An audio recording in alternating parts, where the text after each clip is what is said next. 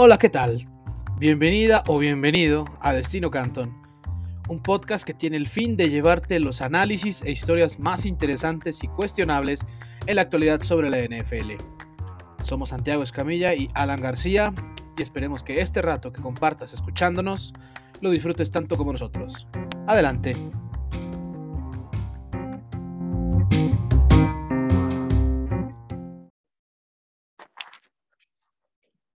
Hola, ¿qué tal? Muy buenos días, buenas tardes, buenas noches, donde sea de los que estén escuchando. Bienvenidos y bienvenidas a un episodio más de Destino Canton. En, eh, un poquito tarde, pero siempre presentes aquí. Tarde, Alan pero García, seguro, tarde, pero seguro. Alan García y Santiago Escamilla, quienes les saludan. Eh, eh, pues para analizar precisamente los juegos más importantes que hubo la semana 14 y pues también mencionar ahí poquito, Santi, que pues, en vísperas del inicio de la semana 15, pues sí, lo que, se había, lo que habías mencionado el, episodio anterior de lo mejor de este, que había pasado en la jornada, bueno, ya no descartabas que Urban Meyer fuera a perder su trabajo y en la mañana, en la noche de este, el miércoles pasado, se anunció que los Jaguars ya lo despidieron, así que, bueno, por algo, por algo Santi, de verdad, eh, le estuvo dando dagas por todos lados a este señor. y aún así, ya aún así. Lo merecía, ciertamente lo merecía. O sea, no, obviamente no es como que quieras que alguien pierda su trabajo, pero eh, hacia dónde iba su proyecto deportivo era a ninguna parte. Entonces, la verdad era insostenible y creo que toman la decisión correcta. Eh, el dueño de los Jaguars había aguantado cuatro años a los dos entrenadores anteriores, entonces el hecho de que haya decidido ni siquiera permitir que Urban Meyer completara el primero demuestra completamente que estaba de acuerdo. Ajá, sí, y, es que ni siquiera, o sea, yo solo recapitulé lo que pasó en el último juego y algunos de los reportes que, este, que, estuvieron saliendo, ni siquiera los mencioné todos, porque, por ejemplo, estaban los entrenadores asistentes preparando un éxodo para cuando acabara el año, sin o sea, corrieran o no corrieran a, Urban Meyer, ellos se iban a ir. Este, entonces, lo, lo, corrieron ya. Eh, a ver si lo terminan haciendo todavía. Lo más seguro es que sí, normalmente limpian casa cuando, cuando llega uno nuevo, pero se veía venir. O sea, lo que voy es que se veía venir y es completamente merecido porque estaba desperdiciando a, un talento eh, muy, muy, muy, muy importante en la posición de mariscal de campo y a jugadores que no tenía una plantilla tan competitiva, eso es cierto, pero el poco talento que tenía no lo sabía utilizar. Entonces, eh, completamente de acuerdo con, con, esa decisión. Y uno de los que yo había elegido a Darrell Bebel como un par de veces en, la sección de Se Mamó, porque técnicamente es el coordinador ofensivo y la ofensiva pues no estaba funcionando. Eh, ya veremos qué tanto era su culpa y qué tanto era la, culpa de, de Urban Meyer. Hay que recordar que Bevel tuvo ahí unas buenas temporadas eh, con Russell Wilson en, Seattle. Al final eh, terminó saliendo porque su ofensiva carecía de imaginación y querían eh, un, Spark. después este cuando llegó Schottenheimer, ¿no? Ajá. Y que terminó saliendo casi con la misma narrativa de, ah, no, es que este, queremos algo más, con más imaginación, más creativo y así, y por eso nos vamos con el nuevo McVeigh que es Waldron, que no está haciendo nada de lo que... Este, nada innovador, es que, está, haciendo, está, haciendo, la misma cantaleta, sí. Exactamente, exactamente, es un problema consistente con, con Seattle y, veremos eh, si Darrell Bebel puede un poco redimirse y no sé, en una, o sea, no, no creo que, que sea alguien que se pueda quedar con el trabajo, pero si los Jaguars se ven como un equipo decente de un momento a otro, quizás eh, en la conversación, exacto, quizás se, gane la entrevista, no, no lo sabemos. Ahora, qué, qué fuerte el hecho de que, por ejemplo, Arthur Smith fue finalista eh, en la decisión, pero realmente todos sabíamos que estaban esperando Urban Meyer a que se decidiera. Pero, pero los Jaguars pudieron haber haberlo tenido a él. imagínate, eh, imagínate Arthur Smith con, con, Trevor Lawrence y, y con, yo creo que más o menos el mismo talento que tiene en Atlanta, quizás hasta un poquito más, eh, y, quizás hubieran podido contratar a Cordarel Patterson y está teniendo su, su breakout allá, no sé, este, en lugar de, de, gastar una selección de primera ronda en un, corredor, ¿verdad? Cosas que no se entienden, pero bueno. Este, ya me estoy extendiendo otra vez al, al, No, no, pero está bien. Es, es, que al final era bueno mencionar que pues, lo, de Urban Meyer, lo, de Urban Meyer, era pues, una bomba de tiempo y estoy casi seguro que esto le es indiferente también a él, o sea, no creo que realmente le importe bastante, pero ya es un hecho de que al menos ya en Jaguars eh, se acabó el caos. Al menos. No, no sé si se acabó, pero al menos el, el, caos, por este güey, sí. Sí, es que, es, que, es que ese es muy diferente, porque una cosa es ir reconstruyendo una franquicia y otra cosa es que de verdad haya ahí pues pura hostilidad y eso era lo que había en el vestidor de los Jaguars, pues, pues, bueno, no en el vestidor, en toda la organización de los Jaguars por este señor. Así que pues para bien o para mal pueden volver a, empezar de cero y al final pues tienen, tienen piezas para poder hacer las cosas. Ahora a ver si eligen a un hombre eh, prudente para, para ese puesto y, pues ya, ya estaremos viendo qué onda. Pero Urban Meyer ya fue cesado, fue el primer este, coach cesado esta temporada. ¿Y qué te parece ahora regresando al análisis de partidos, Santi? Pues vamos justo con uno de los que, bueno, quizá el que más parecía atractivo en la semana 14, que es el de, el de Buffalo contra Tampa Bay en la Florida, donde termina ganando 33 a 27 Buccaneers. No sé, no sé cuáles fueron tus impresiones, Santi, de este partido. Recordemos que al medio tiempo los Buccaneers llegaron a irlo ganando 24-3. y, y, después, ¿qué pasó? Pareciera que fueron pues, dos mitades bastante distintas, ¿no? Sí, completamente. Tú lo decías, en el papel este era el juego más llamativo eh, de, la semana y creo que en, la práctica también lo fue. La verdad estuvo eh, divertidísimo. Eh, tuvo, tuvo mucho. creo que fue un, un, ejemplo perfecto de lo que es un mejor mariscal de campo, porque en este momento creo que Josh Allen es mejor que, que, Tom Brady y no creo que eso le debería de sorprender a nadie si los ves individualmente y no analiza, los analiza solo a ellos y no, no tanto a la estructura alrededor, sino lo que están consiguiendo con base en lo que tienen alrededor, creo que todos nos estamos de acuerdo que Josh Allen es más mariscal de campo en este momento que Tom Brady. Sin embargo, eh, pues es un buen ejemplo del eh, este debate de qué es más importante, el mariscal de campo o el buen equipo. Bueno, el buen equipo, claramente lo, demuestra Tampa Bay, porque Tom Brady tiene tantas armas que incluso se dan de lujo de, suspender y no saber qué van a hacer con Antonio Brown, un receptor importante en esta ofensiva, y sustituirlo con alguien que agarran de la calle como Breshad Perryman, que eh, sí digo agarran de la calle, pero también el, contexto importa y este güey la había roto, ya, ya había tenido buenas temporadas con Tampa Bay. Entonces, tampoco es como que haya salido de la nada. Conocía completa, eh, sí conocía la ofensiva este, de Bruce Arians, entonces eh, también es importante ese apunte.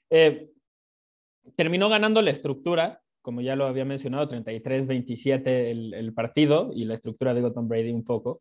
Este, él lanzó su pase 700 de touchdown en, ese eh, envío completo a Perryman en, el tiempo extra, pero lo que a mí se me hizo más increíble, obviamente sí, los 700, ya sabemos, o sea, ya sabemos que ese güey tiene un chingo de touchdowns y eso no debería de sorprendernos, pero el hecho de que este sea apenas su segundo pase de touchdown en postemporada, eso a mí me sorprendió bastante. Porque quiere decir que el güey no llega a postemporada, o sea, digo, digo a tiempo extra. Eh, quiere decir que gana los juegos en el tiempo regular. Y, bueno, eso es increíble también, el, hecho de que lo consiga de forma tan consistente como para que eh, en, su, en su año 44, o sea, de, edad, eh, que esto suceda. Entonces, Tom Brady increíble en todo el sentido de la palabra. ¿Cuál, cuál era el dato de este, la zona roja desde que llegó a Tampa Bay? Ah, bueno, eh, en las últimas dos temporadas, que es básicamente cuando Brady llegó a los Tampa Bay Buccaneers, eh, tiene 60 pases de touchdown y no tiene ninguna intercepción. Eso. Y eso es que, es... que eso es lo que es lo mejor que le puedes pedir a un coreback, que en la zona roja te haga esto, o sea, no te pierde el balón y de paso, pues 60 touchdowns para año y medio, pues, pues, se me hace buena renta, ¿no? Solo en zona roja además, o sea. Sí, exacto. Aparte, ya no puede lanzar largo, pues no necesita, fíjate que no necesita, ¿eh? O sea, y con, lo puede hacer, pero no lo necesita. Realmente, no, o sea, tiene de todo para hacerte daño y, y se vio también el, este, el domingo pasado, utilizó mucho a Chris Godwin, Chris Godwin que está valiendo cada centavo de, ese, de esa etiqueta de jugador franquicia, yo creo que Godwin eh, aguas, ¿eh? Yo creo que en una de esas anda haciendo su último año en Tampa Bay y va a ir a buscar un contrato, pues, más jugoso Spike Evans, ya vimos que es una garantía, que atrapadón se, se rifó en su touchdown. O sea, Mike Evans, que aparte es el líder en touchdowns en la franquicia para un receptor. Eh, Leonard Fournette, hay que decirlo, Leonard Fournette ha sido uno de los jugadores revelación de este equipo. Desde la, desde la postemporada anterior para acá, el nivel que le hemos visto a Leonard Fournette es básicamente, creo que el que siempre le quiso ver Jacksonville. No sé si, no sé si estés de acuerdo conmigo, Santi. No, completamente. Este es el de LSU. A ver, por algo lo eligieron eh, como, como el segundo, la segunda selección global en el draft. Entiendo que era otra era de la NFL y es raro decirlo porque este es un güey muy joven, pero en ese momento todavía era más o menos normal. O sea, él fue de los últimos casos junto con Saquon Barkley de, eh, que demostraban por qué no eliges a un corredor tan alto. Eh, o sea, gracias a, que, a la forma en la que no le salió a Jacksonville la decisión porque tuvo un año decente con ellos. Este, pues eh, ahora sí está por, fin consiguiendo realizar el potencial que, que, tenía. Este, ya, lo, ya lo mencionaba, 113 yardas, un touchdown, este, 6 yardas por acarreo, eso es eh, ridículo. Y, y, pues demuestra lo que hacen los buenos corredores cuando los utilizas bien, ¿no? Eh, un poco quizás Brian Dable ahí debería de tomar nota, porque justo él eh, así como tú mencionabas, Fournette fue una parte importante del game plan de, los Buccaneers contra una buena defensiva terrestre, porque hay que recordarlo, los Bills son una buena defensiva terrestre. Bueno, ¿qué hizo Buffalo? Eliminó, anuló completamente su propio juego terrestre al no tener una carrera con un corredor en la primera mitad. Eso hizo que metiéramos a Brian Dable directito al Semamo en nuestra sección este, ya tradicional de los martes, eh, pero en la segunda mitad ya los utilizó un poco más. Un poco digo porque solo tuvieron siete acarreos. Ahora, ¿sabes, ¿sabes cuántas yardas consiguieron Devin Singletary y Matt Rida con esos siete acarreos que les dieron? 64 yardas. Güey, no mamar, es que no mamar. O sea, era la clave, era la clave. una ofensiva balanceada le ayudara a tu unidad a ser más efectiva. O sea, no estamos descubriendo el hilo negro aquí, pero para nada. Sí, no, esto, Esto, esto, es, esto es la prueba clara de lo que pues, estaba equivocado Bruce Arians cuando mencionó que los Colts hicieron bien en dejar de acarrear. No, no, estaba equivocado. ¿A, quién le, ¿A quién le beneficia la declaración que esa declaración? Pues, a, su defensiva, al hecho de que van a seguir atacando a su defensiva así y no de la forma en la que él quiere. A ver, si, si tú decides que en cada jugada vas a completamente eliminar los acarreos de tu game plan, la defensiva solo tiene que defender un aspecto y eso eh, facilita mucho este, lo que tienen que hacer. Sus asignaciones no tienen que preocuparse por todo lo que involucra el juego terrestre y solo pueden dedicarse a cubrir a su hombre y a reaccionar a lo que está pasando en la jugada.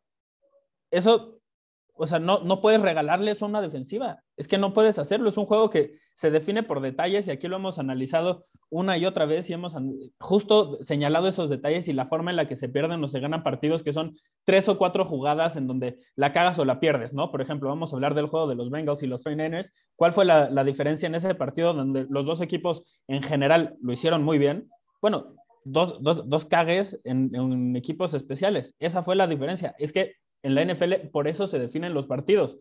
No puedes llegar a un juego así y regalarlo completamente. Es, no tiene sentido. Definitivamente no tiene sentido. Por algo en la segunda mitad, en cuanto ajustaron, tuvieron una ofensiva un poco más balanceada, a pesar de ir perdiendo todavía, porque tú lo, tú lo mencionabas, iban perdiendo por 21. ¿Qué pasó? En la segunda mitad corrieron un poco más el balón y, oh, vaya, cayeron los puntos. O sea, qué sorpresa, ¿no? En fin, este, claramente ese, ese fue uno de, los factores más, más importantes, aunque una vez que, que Buffalo empató el partido, tuvo la, la posibilidad en, tiempo extra. Sí, ellos tuvieron este la, la, ofensiva primero en, en, el tiempo extra y... Pero no capitalizaron, exacto. Entonces, pues e, eso es lo que, lo que sucede cuando no aprovechas las oportunidades que tienes, las pocas oportunidades que tienes, porque es cierto, esa fue digamos, su oportunidad, o sea, ya que te pones eh, abajo por tanto, tan rápido en el, en el marcador, no vas a tener muchas oportunidades de ganar el juego, entonces tienes que tomarlas cuando se presentan, número uno. Y número dos, de inicio, o sea, como, como tú cuando planteas el juego, no puedes regalar completamente eh, el, pues sí, el, planteamiento así, o sea, no, no, no, no puedes llegar y decir, hoy no vamos a cargar el balón y vamos a ser efectivos. Josh Allen carga con el equipo en la espalda lo va a hacer en algunos juegos, pero no es realista pensar en que vas a tener éxito y vas a ganar partidos semana a semana con esa, con esa receta. Justo por algo, después de haber empezado muy bien la temporada los Bills 4-1 y siendo posiblemente el único equipo dominante. De hecho, creo que tuvimos una conclusión general así donde decíamos, en este momento no entendemos nada más que los Bills son buenos. Bueno, después, eh, unos meses después quedamos como idiotas un poquito con eso, este, porque, porque resultó que, que los Bills no eran tan buenos este, como, como parecía al principio del año y, y, se ha ido viendo semana a semana. Pero es justo por, por cosas como las que mencionábamos. Sí, sí, sí, total, totalmente. O sea, cuando no tienes la variedad en la NFL para ir atacando a los rivales, es obvio que te vas a ir eh, haciendo predecible. Y eso, y eso, pues, contra equipos de alto calibre, que aparte Bill sí ha enfrentado a varios y también ha perdido con unos que, que no, no nos explica cómo. Pues es la razón por la que actualmente... Como los Jaguars de Urban Meyer. Sí, los Jaguars de Urban Meyer. Y eso, eso ya es, esa etiqueta ya está en una de las más altas, ¿eh? Para, para realmente hacer el ridículo. Y, bueno, Buffalo por algo está con 7-6. O sea, yo creo que todo lo está dejando en las manos de Josh Allen. Su defensa, que si bien eh, es buena, sí ha bajado su nivel un poco las últimas semanas. Extrañan mucho a David Watson. sí, sí, sí, yo creo. Contra la, o sea, el cuerpo de receptores de Tampa Bay es de los mejores en la liga. Se quedaron sin, sin forma de detenerlos. Sí, no, yo nada más vi a Tremaine Edmonds este, persiguiendo a Rashad Perryman y ahí fue donde dije, aquí es donde pues, extrañas a tu líder, ¿no? En la secundaria. Y que, que, esa jugada es muy, muy interesante porque no sé si viste lo que dijo Perryman después del juego, eh, que esa era una pick play, que esencialmente pick play, este, en, hay conceptos me perdonarán ustedes, pero yo solo jugué dos años cuando era adolescente y, todo lo demás de conceptos lo he aprendido en internet y leyendo y casi todo en inglés, entonces eh, hay conceptos que no sé cómo se dicen en español, como el pick play, pero esencialmente este, lo, que, lo que pasa es que dos receptores cuando tienen cobertura hombre a hombre se cruzan para eh, esperar que uno de los receptores eh, choque con los dos defensivos y, y, el otro quede libre, esencialmente, no, no es muy difícil. Este, y, que de hecho es un concepto del, del básquetbol, ¿no? Aplicado al, al fútbol americano. Este, entonces, en fin, cuando intentaron eso, la idea era justo que Perryman iba a ser el pick play este, para otro receptor, para Mike Evans. Y lo que pasó es que eh, se equivocaron, Mike Evans terminó haciendo el pick play para él, Tom Brady lo identificó de inmediato y lanzó el balón como si ese hubiera sido este, la lectura desde el principio, un gran ajuste de Brady, eh, un gran ajuste de Perryman también, y por eso Edmonds quedó completamente solo contra un receptor eh, en un matchup muy favorable, que tan así fue que ganó la, terminó definiendo el partido y fue, fue la jugada con la que ganaron los Bucks. Este, 33 a, 27. No sé si quieras resaltar algo más este, de, este juego. Tom Brady siguió rompiendo récords de, de Drew Brees, este, el récord de pases completos. Eh, su, récord además contra, contra Buffalo es de risa, o sea, es 33-3. Uf, no, es que eso, es que eso, wow, no, no, no puedo mm. yo con eso, ¿eh? yo no puedo con eso. Yo no puedo con el simple hecho de saber que has enfrentado a un equipo más de 30 veces y solo has perdido 13 ocasiones. Güey, imagínate, o sea, irle a Buffalo, sabes que cuando juegas contra Brady, pues la vas a pasar mal. Es, sí. La verdad, Qué, qué tormento. O sea, ni siquiera, ni siquiera el cambio de jersey le, le, le, vino, le vino algo a, a, la Bills Mafia, ¿no? Y, y bueno. Bills Mafia, ya no me acordaba Nación Bill. Terrible, reprobado yo en este. y pues, este, ya estaremos viendo qué onda con los Buccaneers, que tengo entendido que si ganan el próximo domingo, eh, aseguran su, su, lugar en la postemporada y van contra los Saints. Así que ahí ya estaremos checando qué onda. Los, los Bills recibirán a los Panthers.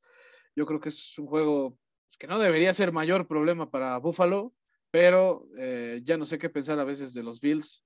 Y están en, una, están en una zona en la que si se equivocan con este tipo de juegos, lo, lo van a pagar caro, porque después les viene ese juego muy clave contra Patriotas y, y bueno, no... Y la, y la, paridad que hay en la conferencia americana significa que si pierdes uno o dos partidos de los que restan, en la posición en la que están los Bills, probablemente quiere decir que estás fuera. Así que definitivamente es una situación en la que no esperábamos que estuvieran y, que es muy seria. O sea, su postemporada sí está en riesgo. Eso, eso es real. Eso sí es real, porque son el último sembrado en la, conferencia americana, algo que no, no se prevía. Pero ahora pasando un juego que se estaba llevando a cabo a la misma hora, que para mí sí fue el, juego de la semana, ¿eh? o sea, con todo y que, que el de Buffalo y Tampa Bay fue muy bueno, tuvo un final muy cardíaco, tuvo un comeback muy bueno de, de Buffalo en la segunda mitad, pero este partido entre 49ers y Bengals tuvo de todo. O sea, es de esos juegos que de veras yo, yo gozo verlos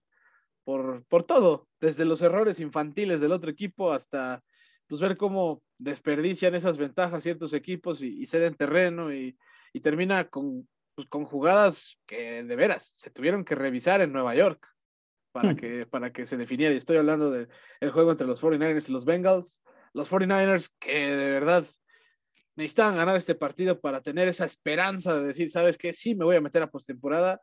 Y se fueron al Paul Brown Stadium a ganarle 26 a 23 en tiempo extra a los Bengals. Qué juegazo, ¿eh? Este, este sí ha sido uno, y te puedo decirlo así, yo creo que de mis 10 favoritos en esta temporada. Porque... La verdad, la verdad sí fue una joya de, partido y, y, no, no, fue la, putiza que parecía al principio, para nada fue la, o sea, porque San Francisco hubo un momento en el que iba ganando 26 y, y parecía que estaba dominando un poco, este, porque Cincinnati no dejaba de dispararse en el pie, pero en cuanto Cincinnati eh, corrigió ese tema y empezó a capitalizar las oportunidades que se estaba generando, porque sí estaban moviendo el balón, eh, este juego se cerró bastante y, casi lo gana, ¿no? Al final, incluso este, llegaron a patear el, gol de campo en tiempo extra que, híjole, híjole, parecía que, lo perdían los 49ers. Uy, esa, esa de Robbie Gold, ¿no? Que estuvo a nada de que pues, el atrapadón de George Kittle no, no valiera nada, ¿no? Y que es un atrapadón increíble. Y que San Francisco casi lo gana en el, tiempo regular y después los Bengals este, consiguen la primera ofensiva, patean el gol de campo y y Jimmy G jugó muy bien, ¿eh? yo, yo soy un poco crítico este, con, Jimmy G, si me han escuchado lo he notado. Sí, sí, sí. Este, pero eh, realmente es porque creo que debería de estar pudiendo hacer más de lo que consistentemente consigue. Aunque en este juego, eh, sobre todo en el momento más importante, en el, en el definitorio, lo hizo muy bien. Completó cinco envíos en, la última serie, eh, incluido el, touchdown al final a Brandon Ayuk, que pues cerró la victoria. Entonces Jimmy G hizo bien las cosas hasta eso. Hoy, esta semana sí, sí lo hizo bien. Sí, no, totalmente. Y ahora, hablando del planteamiento que hubo por parte de, de, Kyle Shanahan, yo creo que a pesar, es que, es que es algo increíble, ¿no? Saber cómo, a pesar de las ausencias que hay en la posición de corredor, Kyle Shanahan se las arregla bastante bien para que el ataque terrestre fragúe, ¿no? Y a pesar de que no, no llegaron a las 100 yardas, pues bueno, 13 acarreos para Jeff Wilson, 56 yardas, un promedio de 4.3 por, por avance. Y Divo Samuel, que ya sabemos que es un comodín y que regresó, y pues yo creo que tú estás más que feliz, ¿no? De saber que está de vuelta, porque aparte anotó touchdown, eh, 37 yardas en 8 acarreos para un promedio de 4.6. O sea, yo creo que San Francisco al final también eh, aprovechó los errores muy bien de los Bengals. Es que esos, sin esos errores, la verdad, quizás hasta otra historia estaríamos contando en estos momentos, porque lo que hizo, su, lo que hizo su regresador de patada, Darius, Phillips, uy, no, no, o sea, un desastre, ¿no? Porque aparte tengo entendido que fue en, este despejes consecutivos, ¿no? Lo, que le pasó. Y, y, pues fueron regalitos que San Francisco sí, sí pudo capitalizar y, además, lo que te decía, o sea, Cincinnati realmente sí estuvo moviendo el balón, sobre todo vía aérea. O sea, curiosamente este fue un juego que terminó siendo un, tiroteo, a pesar de que ambos equipos eh, corren muy, muy bien el balón. Yo, yo en la previa que hicimos pensé que iba a ser un tiroteo, pero porque los Bengals iban a forzarlo a, un tiroteo poniéndose arriba rápidamente en el marcador, no por, por cómo terminó este, sucediendo. Y, y finalmente ambas eh, unidades ofensivas, o sea, tanto la de los Bengals como la de los 49ers, terminaron basándose en el pase como la, vía primordial para mover el balón y para intentar conseguir yardaje eh, consistentemente a, lo largo del, partido. Ya resaltabas tú que San Francisco apenas consiguió las, las 100 yardas, pero Jimmy G se quedó a cuatro de las 300 y además tuvo 41 envíos. O sea, eso no es algo normal en, en Garópolo. Él es un, pasador que normalmente le, piden entre 20 y 30 lanzamientos. Si tiene más que eso es porque el equipo requirió este, que, hiciera algo más y en este caso cumplió. O sea, la, exigencia fue mayor y, él cumplió. Ahora, eh, del otro lado, Joe Burrow también creo que, que lo hizo bien. Eh, algo que yo no entendí es, San Francisco claramente tenía miedo de que le pudieran ganar con pases largos. Así que forzó a los Bengals a intentar eh, correr el balón y la, aplicaron la, de, la que todas las defensivas le han hecho a Patrick Mahomes este, esta, esta temporada, de mucho cobertura, mucho quarters y, y esencialmente decirle, sé paciente, corre el balón y gánanos de esa forma. Ahora, el frente defensivo de los 49ers es bueno, entonces limitaron a Joe Mixon, eh, porque sí intentaron acarrear el balón, tuvo 18 acarreos lo, este, Joe Mixon para 58 yardas, pero lo limitaron bastante. Así que forzaron a que, a que ganara por, por, el pase y creo que aquí el ajuste no estuvo en el tipo de, llamadas que tenía la, ofensiva. O sea, no, no, no buscaban este, más allá de algo con, T. Higgins, que sí tuvo un buen juego, con Jamar Chase hasta el último cuarto fue que, que, yo vi que ajustaran y que lo buscaran un más, eh, digo, un poco más en, jugadas donde intentaran este, forzar a, que el safety eh, se mantuvieran eh, cubriendo a otro receptor 2 a 1 y, forzar el 1 a 1 con Jamar Chase. Eso no lo hicieron lo suficiente y me sorprendió porque el jugador que lo estaba cubriendo era Ambry Thomas. Y Ambry Thomas ha sido por mucho tiempo del, del año el cuarto este, corner detrás incluso de Lenoir, que es otro novato que habían elegido más tarde en el draft los 49ers. Así que eh, el hecho de que le hayan dado la oportunidad a Thomas no es porque se lo ganó, es porque Lenoir se, se, mamó muchas veces, entonces lo banquearon y dijeron a Thomas, pues, pues vas, te toca a ver qué puedes hacer. Y no lo buscaron casi, este, sino hasta el final del, del juego, a llamar Chase. Entonces, eso es algo que, que me sorprende. O sea, sí veías un par de envíos eh, a lo largo del juego, pero no de forma consistente y no, no intentando atacar y diciendo, Jamar Chase le va a ganar a Ambry Thomas, que es algo que realmente sí podía hacer y, consistentemente a lo largo del, del, juego este, no sucedió, no sucedió que lo pusieran en esa situación de uno a uno. Eh, no, no sé qué, qué, apunte te lleves tú de este juego. Ya decías que te pareció de, de los 10 mejores del, del, año y me interesa ver qué viste tú en los planteamientos de, de ambos equipos que, te haga pensar que así fue. Que de hecho, una, una es porque creo que le vi ya una madurez muy diferente a Joe Burrow en este juego. O sea, creo que a la hora de la verdad respondió y algo que era muy importante, regresó llamar Chase. Regresó el llamar Chase que más o menos estábamos viendo al inicio de la campaña. Y pues entre esos dos. Pero hasta el final, ¿no? Ya un poco tarde. Un poco tarde, sí, pero creo que era un momento en el que Bengals los necesitaba y cumplieron. Y eso es algo, eso es algo bueno. Eso es algo que necesita Cincinnati si es que realmente quiere pelear por postemporada. O sea, la verdad es que eh, la defensa creo que de Bengals fue la que no hizo lo suficiente para pues, darle esa esperanza a los Bengals de, de, ganar el partido. O sea, esa, esa ofensiva donde Jimmy Garoppolo también lo hizo muy bien o sea, hay que decirlo. Pero aquí al que yo sí le doy las palmas es otra vez a George Kittle. O sea, Kittle está teniendo. ciertamente. Bueno, ha tenido un par de juegos exquisitos, o sea, de esos donde simplemente hay que disfrutar ese, a un jugador así. Cuando está sano, wow, o sea, da ganas de decir, ojalá ya nunca te lesiones nunca, o sea, ese espectáculo que haces es increíble. Pero, pues también hay que decir, Brandon Ayuk se echó quizá este, la segunda mejor jugada de su carrera. La primera para mí sigue siendo ese brincote que se echa contra este, los Eagles, no contra Los, contra los Eagles. Pero esa jugada es muy clave porque si bien no pasaba de que el, árbitro fuera a poner el balón en la yarda 1, bueno, nada te garantiza que fueran a avanzar esa yarda. Nada, nada, absolutamente nada. Y, y bueno, que, que Ayuk hiciera el esfuerzo que hizo. O sea, la forma en que arrastra los pies este, para no salir del campo, es increíble, o sea, hasta se ve, se ve, se ve fácil en la repetición, pero es algo que la verdad no lo es, ¿eh? o sea, eso es de top 10. totalmente. Y pues yo creo que San Francisco demostró que ahora sí ya quizá tiene lo suficiente para ganar un, partido eh, como estos que se le pedía, porque pasaba que sí le competía equipos, eh, equipos pesados, no sé, yo así... Como Green Bay, por ejemplo. De bote pronto me recuerdo ese partido contra Green Bay, que es donde pues sí, eh, Aaron Rodgers solamente no le tuvo piedad a, a, los Niners, ya también habían volteado un poquito contra, contra los Cardinals, pero pues aquí a la hora de... Los Rams tuvieron un buen juego también. Sí, sí cuando Divo Samuel, cuando Divo Samuel seguramente tuvo pues, uno de sus mejores partidos de la temporada.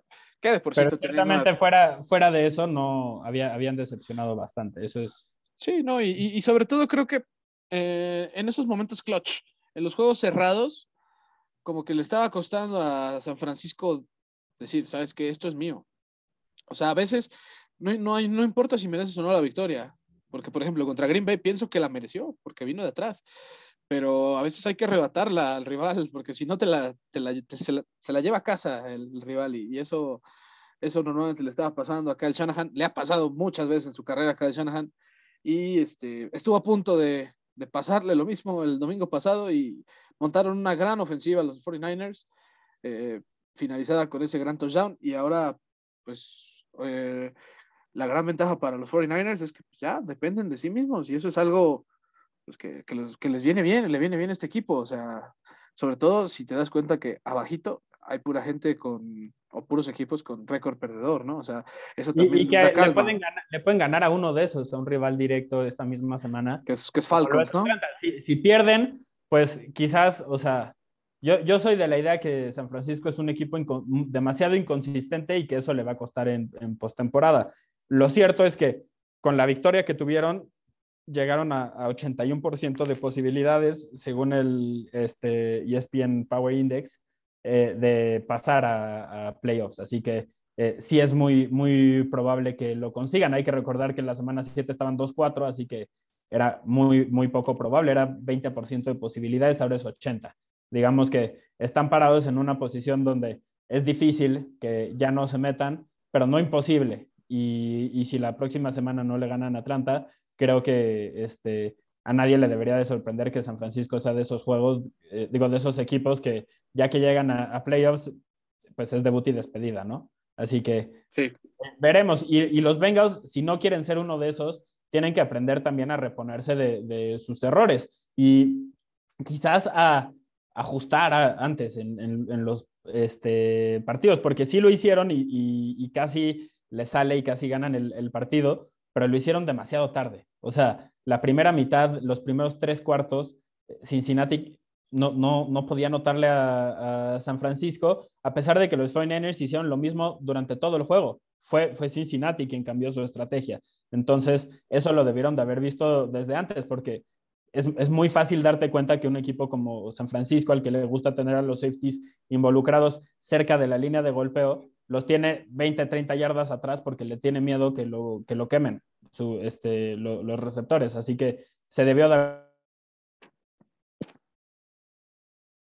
Y de hecho, y de hecho yo, yo estoy de acuerdo con eso y, y bueno, este, hay que, hay que decir que, que Cincinnati, pues sí, también ahí este, se complicó las cosas, ¿no, Santi? Porque eh, ya ahora su calendario que le queda es Broncos, aparte es ir a visitar a Denver, después reciben a los Ravens y finalmente, ah, bueno, eh, reciben también a los Chiefs, que bueno, esas dos, esas dos localidades, no sé, no son tan fáciles como parecen. Y este, y bueno, finalmente visitan a los Browns. De ahí tiene dos, dos juegos, este, dos juegos, eh, ¿cómo se llama? Dos juegos de, de su división y eso, pues al final tiene que, este, ¿cómo se llama? Tiene, pues ahí para la diferencia al final de la campaña, a ver si, si califican o no. No sé, este, ya, ya veremos qué, qué, pasa para Joe Burrow, pero de todas formas, quizás las únicas buenas notas es para, para estos jugadores eh, nuevos de, de Bengals es que se ve futuro, se ve buen futuro ahí. Y ahora, pues, ¿qué te parece, Santi, si pasamos a pues, el otro juego que lucía como de los más atractivos para la semana 14, hablando de el Monday Night, ¿no? En este caso, los Rams, que pues, venían, ellos, era para ellos ya era todo nada para pues, sus esperanzas de, de, todavía hacerse de la división del oeste, la NFC, visitaron a Arizona, que si ganaba ya iba a ser oficialmente el primer clasificado esta temporada a los playoffs y no pasó. Los Rams ganaron 30-23 y, bueno, no sé qué, qué este, qué, cuáles sean tus, tus apuntes de, de este partido o tus pues, impresiones. el, primero que ese tal Cooper Cup como que sí trae, este, yo, yo creo que sí juega un poquito, no sé, este es un buen jugador, no lo sé. No sé, no sé si, si mi opinión controversial este, te parezca o no. no, 13 recepciones, 123 yardas para el líder en recepciones, yardas, touchdowns, todo de la NFL. Eh, verdaderamente es increíble lo que ha conseguido el receptor de, Los Ángeles. Eh, también fue quizás el primer partido en el que vimos absolutamente dominante a Aaron Donald y eso me encanta. O sea, de inicio a fin, literal hasta la última jugada en la que captura a, a Keller Murray y termina el partido. Eh, fue algo pues muy lindo, muy lindo de, ver porque eh, es uno de los mejores defensivos que he visto en, mi vida. definitivamente el, el, mejor de los últimos cinco años y este año no, no, esta temporada no había podido estar en su mejor nivel, entonces eh, es bueno verlo otra vez dominando. Eh, malo como aficionado de San Francisco, pero bueno como aficionado de, del juego en general. Eh, lo que sí noté claramente fue que Arizona, sobre todo en la primera mitad, estuvo al, principio buscando mucho a DeAndre Hopkins y después se, se olvidaron completamente de él eh, dadas las noticias de su lesión, eh, por la cual estará fuera el resto de, la temporada, pues sí creo que supongo que tiene que ver con eso, ¿no? No, no lo sé, obviamente no, no hay forma de que sepamos eso, pero lo que sí es claro es que eh, en la primera ofensiva no lo buscaron, en la segunda ofensiva le lanzaron tres pases rápidos, los que completaron dos de tres para 25 yardas, pero después no lo volvieron a buscar hasta que, desde que su último pase completo, o bueno, el último pase en el que lo buscaron, porque creo que fue incompleto de hecho, este fue primer cuarto, ocho minutos quedaban en, en el reloj, y, después no lo volvieron a, buscar hasta que quedaban cuatro minutos en, el segundo episodio. Así que, pues sí te habla un poco de que esta ofensiva eh, se olvidó de, de, su parte más, este, ¿cómo decirlo?, la más peligrosa, o sea, quizás el, el único que vimos ayer en un nivel más o menos, digo ayer en el Monday Night en un, en un nivel más o menos eh, bueno, fue el, el, corredor Connor, que tuvo un par de, flashazos ahí. Quizás no fue consistente a lo largo de, del juego este, el impacto que, pudo tener, pero... No, pero sin duda James Conner, pues no, no, no pudo correr tanto el balón pero sin duda sí, algo, algo que sí pudo es este, aportar en las yardas por aire, ¿no? Nueve recepciones para 94 yardas. Eh. Y bueno, la verdad, algo, algo que sí hay que destacar de, de los Rams es que eh, creo que sí, creo que sí estuvieron eh, acorde a, a, las circunstancias de este partido. Cooper Cup volvió a ser diferencial para los Rams está teniendo la mejor temporada para pues, muchos receptores en la historia de la liga. Este, algo que quiero dejarle en claro aquí a toda la gente que nos está escuchando. Este, mi compañero Santi está ahorita este, sufriendo fallas técnicas en su compu, eh, pero de todas formas aquí estamos al, al borde de este, o en el alambre, pues, viendo los toros desde la barrera para terminar el, el análisis de este gran partido algo que sí, eh, pues sí le termina costando a Kyler Murray y a los Cardinals este juego eh, son esas dos intercepciones que sufre Kyler Murray. Una de ellas, este, la, la que sufre por Leonard Floyd, que pues, sí se la pagaron con creces. Después también Ernest Jones, le, bueno, antes Ernest Jones le hizo la primera, pero, pero este, Murray, curiosamente, los Cardinals eh, siguen invictos de visita y solo tienen dos pérdidas. Y en cambio, ahora este, de locales, tienen tres derrotas, que recordemos fueron contra, contra los Packers, contra los Panthers y frente ahora a los Rams. Y eh, en los juegos que han tenido de locales, han tenido más de 10 pérdidas de balón. O sea, eso, es algo que sí debe eh, apuntarse. Eh, no sé si la concentración para ir de visita es la misma para los Cardinals que cuando están en casa, pero es algo que con lo que sí tienen que trabajar y más ahora que ya esta semana fue anunciado que DeAndre Hawkins va a estar fuera el resto de la temporada regular. Se espera que esté de vuelta eh, para la postemporada, pero no deja de ser una baja importante, sobre todo para un equipo que pues todavía no ha amarrado su división y que desgraciadamente viene de una derrota que ha comprometido un poquito esas circunstancias. Y este, y bueno, por otro lado, Rams, bien, se redimió de ya oficialmente ahora sí de un mal paso en el que, en el que estaba, o sea, previo a este partido, sí, le había ganado 37-7 a los Jaguars, pero había sufrido anteriormente tres derrotas al hilo y una este, ante un rival divisional como lo es San Francisco.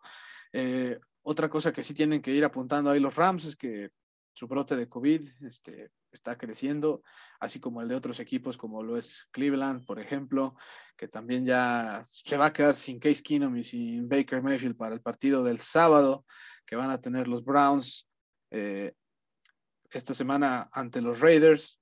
y bueno, eh, los Rams están con esa oportunidad todavía de, pues, remontar la, división y llevársela. Digo, les, faltan juegos bastante duros, dos de ellos este, divisionales contra, contra Seahawks. Después visitan a Minnesota, luego a Baltimore y finalmente reciben a San Francisco. Y este, bueno, ya con esto cerramos el análisis de este partido y rápidamente solo vamos a dar este, los juegos que se van a llevar a cabo en la semana 15. Este, el partido de jueves por la noche, que de hecho por ahora se está disputando, los, los Chips están este, perdiendo 14-3 ante los Chargers en Los Ángeles. Eh, el dato que sí ya está de entrada es que Justin Herbert ya tiene 63 pases de touchdown en sus primeras dos temporadas, lo cual ya es una cifra récord en la historia de la NFL. Rompió los 62 que tenía Dan Marino, así que si rompes récords de Dan Marino, evidentemente algo hiciste bien. Para el día sábado, sí, porque esta semana va a haber partidos en sábado, va a haber dos. Uno, Raiders contra Cleveland Browns. Ya sabemos unos Browns que van a llegar plagados de este, jugadores que no van a poder estar en el, encuentro por lo que están en la lista de COVID, ante unos Raiders que pues ya prácticamente se despidieron de la temporada pasada, este, de la temporada el pasado domingo, luego de que sufrieron su derrota ante los Chiefs.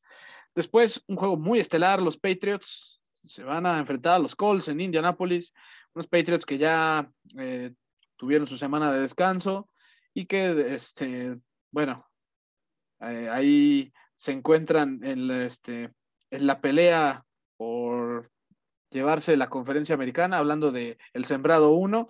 Ahorita son el sembrado 1, por encima de los, de los Titans, de los Chiefs y de los Ravens, pero este, pues, contra Jonathan Taylor, no sé, todo puede pasar.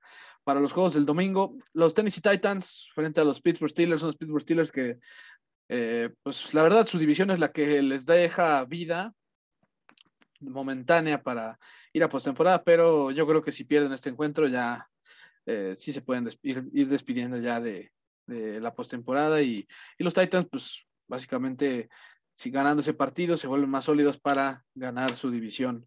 Los Panthers van a visitar a los Bills, unos Bills que de verdad están en números rojos para la postemporada. Perder un partido a estas alturas y más uno de estos puede ser lapidario. Eh, un duelo que pues prácticamente va a definir la segunda, este, el segundo pick del siguiente draft este, de 2022. Los Texans van a visitar a los Jaguars, unos Jaguars que, como ya dijimos al principio del episodio, no van a contar con Urban Meyer porque ya lo despidieron. Eh, su entrenador en jefe, que muy polémico, hizo de todo. Este, pues ahora sí que no, no, no, hay, no queda nada más que agregar ahí. Los Texans, pues ya sabemos que los Texans venían como pues, básicamente el peor equipo de la liga. Los Cardinals visitarán a los Detroit Lions, unos Detroit Lions que pues bueno, ya lo que le surge a ellos es seguramente que acabe el año para asegurar el primer pick del, del siguiente draft. Los New York Jets visitarán a los Miami Dolphins, unos Miami Dolphins que, bueno, descansaron y ahora tienen este, una racha de cinco triunfos al hilo. Así que, bueno, eh, los Dallas Cowboys van a visitar a los New York Giants, un juego para los Dallas Cowboys que si lo ganan, pues ya cada vez este, más seguro pueda estar que, que el este de la NFC se quede en la estrella solitaria. Los, el Washington Football Team y los Philadelphia Eagles se van a enfrentar también.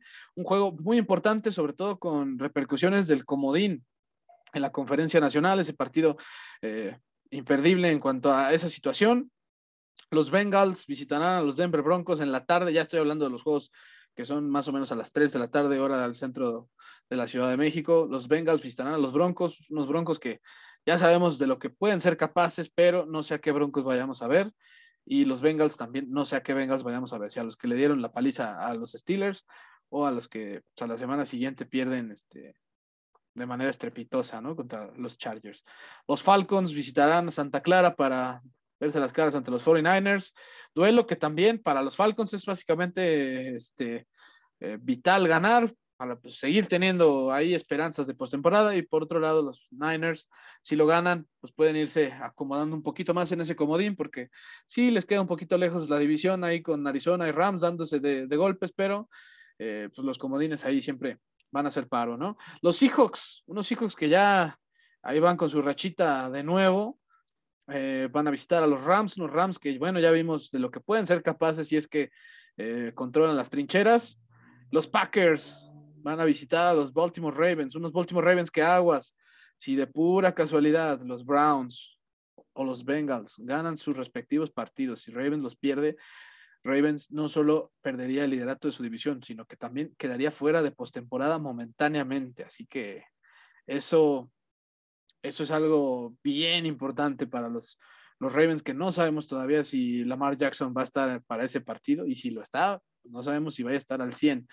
Eh, los, New, los New Orleans Saints visitarán a los Tampa Bay Buccaneers en el juego de domingo por la noche, un duelo en el que si los Buccaneers ganan, oficialmente son los campeones del sur de la conferencia este, bueno, de la NFC, de la Conferencia Nacional, eh, y eso pues ya le va a dar un poquito de más calma al equipo campeón. Y finalmente, el, lunes por la noche, los Vikings visitarán a los Chicago Bears, unos Bears que ya, eh, digamos que muchos altibajos de este equipo, pero ya su año ya terminó. Y por otro lado, los Minnesota Vikings que siguen con esperanzas de, de pasar a postemporada, si lo ganan, pues van a seguir ahí dando batalla, pero si no, pues ya este, todo, todo va a ir quedando dicho, ¿no? Pero esos son los juegos que vamos a tener para la semana número 15. Ya nada más, este, el último, como último dato, los, los en lo que yo estaba dando este, este update estaban ganando 21 a 13